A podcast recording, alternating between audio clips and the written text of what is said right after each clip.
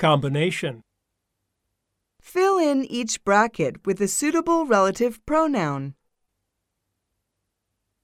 Put the two sentences together using such words as which, who, that, etc.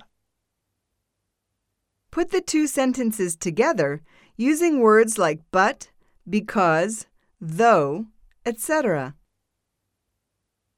Connect the two sentences with words like where, when, how, etc.